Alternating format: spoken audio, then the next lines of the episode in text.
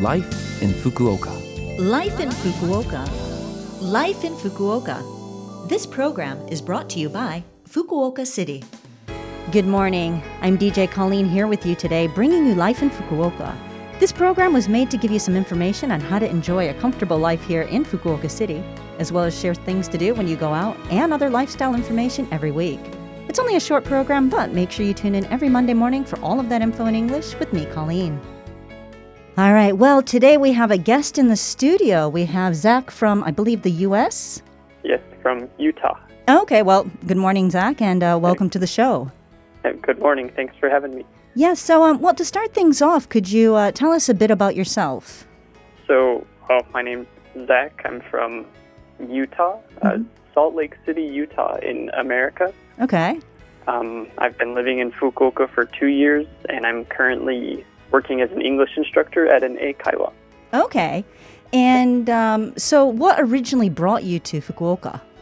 Uh, to Fukuoka, so this is this is my fourth time coming to Japan, Okay. and basically I wanted to come here a little more long term and learn the language, Mm-hmm. and I wanted to come somewhere I haven't been yet. So, in the past, I had been to Tokyo, Osaka, and Kyoto. So it was between either Sapporo or Fukuoka, and I ended up choosing Fukuoka. Okay, so um, had it been Sapporo, you would have been in for quite a bit of snow. Uh, how are Ah, you yes. enjoying Fukuoka so far then?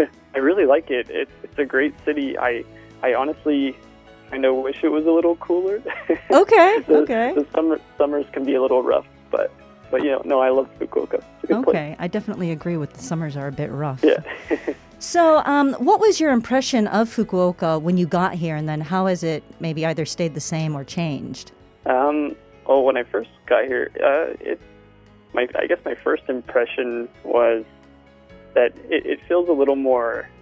Uh, I don't know how to like a, a, more laid back than Tokyo. Okay. Definitely. Yeah. Like it doesn't have the kind of stressful everyone's going to and from work and not really talking. It's a lot more, I guess, friendly of a community, and people are more laid back here. So I, Okay. I really liked that about Fukuoka. All right.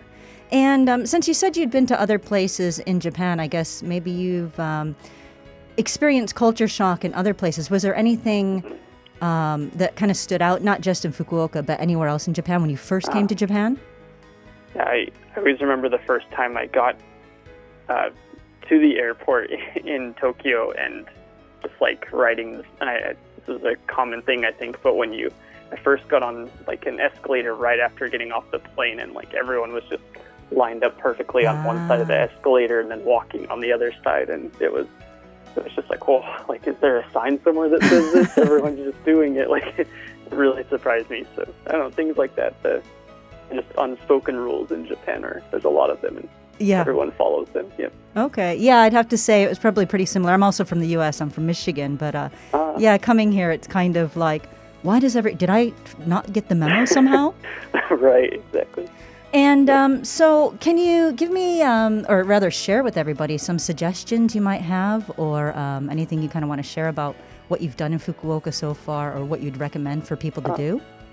Um, I well, Fukuoka has some of the best food I've ever had, not just in Japan but just anywhere. It's there's so many good food places. So that's that's been my whenever I talk about my hobbies in Fukuoka, that's been one of my favorite things to do is just always try to eat at a new restaurant because there's so so much good food in Fukuoka. So that's- Okay. that's probably my biggest thing. so, I don't want to put you on the spot, but can you give Uh. a recommendation?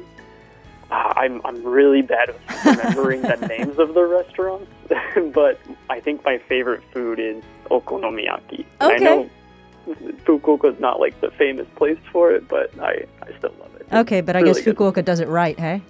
Yeah, it's it's good. Uh-oh, oh, don't tell that to Osaka people. Goodness. yeah. All right. Well, um, thank you very much for uh, joining us today. And um, I just want to say to everyone else who's listening, thank you for joining us for this week's Life in Fukuoka.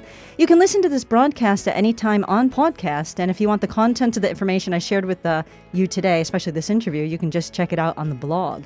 All you need to do is visit the Love FM website and find this program's page. And uh, this week, Zach is going to introduce our music. So, uh, did you choose a song that you uh, really like or want to share with people? I did. Okay. Recently, uh, it, me and my brother share music back and forth. Our favorite artist we've been listening to recently is a guy called Grabbit, Okay. and he has a song called Information Overload, and it's definitely one of my favorites. Okay, all right. Well, uh, we'll have to definitely check that out. Hopefully, we'll get that on after this. So, thank you again and uh, have a great day. Uh, yes, thank you, you as well. And uh, yeah, good luck with uh, finding more restaurants to eat at. thank you. Yeah, thank you. Forward to it.